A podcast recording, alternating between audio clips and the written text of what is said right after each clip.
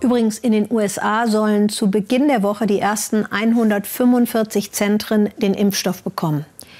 Gibt es eigentlich auf der Welt Orte, wo sich sowas wie eine pandemische Normalität auf hohem Niveau einstellt? Vielleicht New York City, die Stadt, in der die Welt zu Hause ist und die deshalb auf viele in der Welt auch so anziehend wirkt. Die Restaurants in New York dürfen keine Gäste mehr reinlassen. Die Zahlen gehen wieder hoch, Touristen bleiben fern. Und ARD-Korrespondentin Christiane Meyer, die sagte uns, im Frühjahr, da war die Stadt ja am härtesten getroffen. Doch wie sie die New Yorker jetzt erlebe, das lasse sie einfach nur staunen.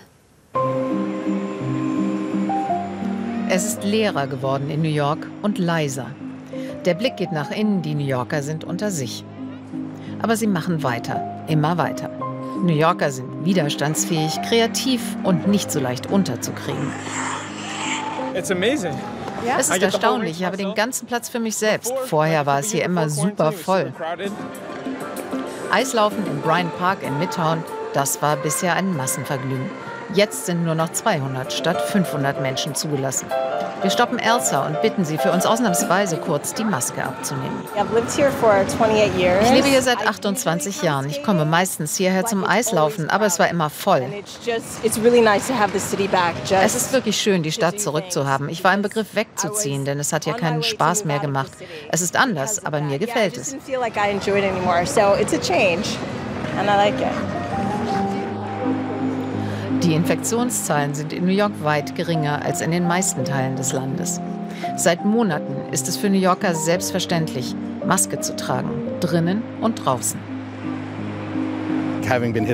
Uns hat es zuerst und am härtesten getroffen. Jeder trägt sie jetzt und es hilft wohl. Du trägst Maske oder du bist dumm. Wenn du der Wissenschaft nicht glaubst, selbst schuld.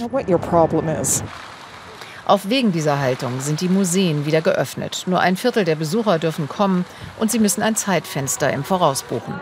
Aber dann hat man viel Platz. Mehr als je zuvor, denn Touristen kommen höchstens aus New Jersey. Niemand auf den Straßen, super schön. Es ist wie ein Vorort, aber es ist eine der größten Städte der Welt. Man kann New York mal erfahren und genießen, aber es nimmt auch die Energie raus. New York ohne Touristen. Der Central Park ist zum Treffpunkt und zum Sportzentrum geworden. Joggen, Yoga, Gottesdienste, alles findet jetzt draußen statt. Und auch hier tragen alle, wenn möglich, die Maske. Sean hat sein Keyboard einfach mit in den Park gebracht. Der vielfach ausgezeichnete Broadway-Komponist hat derzeit keinen Job. Deshalb hilft er seiner Freundin Cat bei ihren Ballettstunden. I've been very lucky. Ich hatte noch Glück. Viele meiner Musiktheaterfreunde, besonders meine Broadway-Kollegen, haben es derzeit sehr schwer. Es ist eine harte Zeit für Musiker.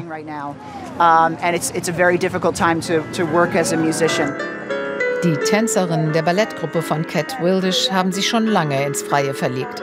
Die Studios sind seit Monaten geschlossen. Alle in New York versuchen die Situation so gut es geht zu bewältigen. Wir haben es noch nie gemacht, obwohl alle es wollten. Jetzt geht das. Wundervoll. Manche meiner Freunde am Broadway machen sonst acht Shows in der Woche. Jetzt nutzen sie die Zeit, an Projekten zu arbeiten, die ihnen wichtig sind. An ihren Alben, Ideen, ihrer Musik. Die Leute finden neue Wege. Uh,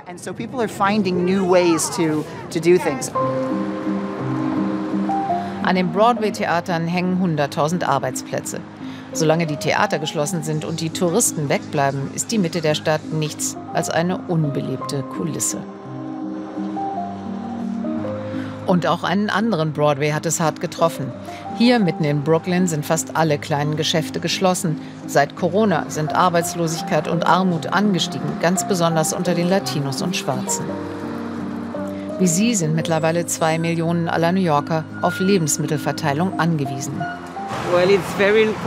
Für mich ist das wirklich wichtig, denn ich habe schon seit Beginn der Krise keine Arbeit. Das hilft mir. Jeden Montag versorgt eine Gruppe junger Künstler die Armen im Viertel. Sie selbst haben auch wenig zum Leben, aber dafür Zeit und Energie. Bevor wir die Sachen von der Foodbank bekommen haben, erzählt uns der Manager, waren wir nur ein Netzwerk von Künstlern, die sich über Social Media getroffen haben. Ich glaube, wir haben eine so große Reichweite, weil wir im Viertel so bekannt waren und es hier vorher schon so viele Kunstshows gab. Draußen vor der Tür der Galerie steht ein Kühlschrank der besonderen Art. Hier darf jeder zugreifen und nehmen, was er möchte. Es werden keine Fragen gestellt. Für mich ist das sehr wichtig. Ich bin Rentner, da reicht das Geld fürs Essen nie. Der Kühlschrank wird täglich gereinigt und befüllt, oft auch von den reicheren Nachbarn, erklärt uns Ness, eine der freiwilligen Helferinnen. Wir betreiben ihn seit Juni oder Juli. Niemand hat ihn verwüstet oder gar etwas draufgemalt. Und gibt es noch mehr? Ja, wir haben sie überall. In ganz New York City stehen 56 solcher Kühlschränke. Sie sollen den Menschen ermöglichen, ohne Scham an Lebensmittel zu kommen. Zum Glück sind ein paar der besten Dinge im Leben der New Yorker kostenlos. Die bunten Schaufenster in Manhattan sind auch in diesem Jahr trotz oder gerade wegen der düsteren Corona-Zeit dekoriert und bringen etwas Glanz in die traumatisierte Stadt. Und der Weihnachtsbaum am Rockefeller Center leuchtet wie eh und je. Es ist der 88. Eine merkwürdige Art, New York zu erleben, aber wir schaffen das. Es ist ja New York, daran glauben wir. Typisch New Yorker Optimismus. Das können hier schon die Kleinsten.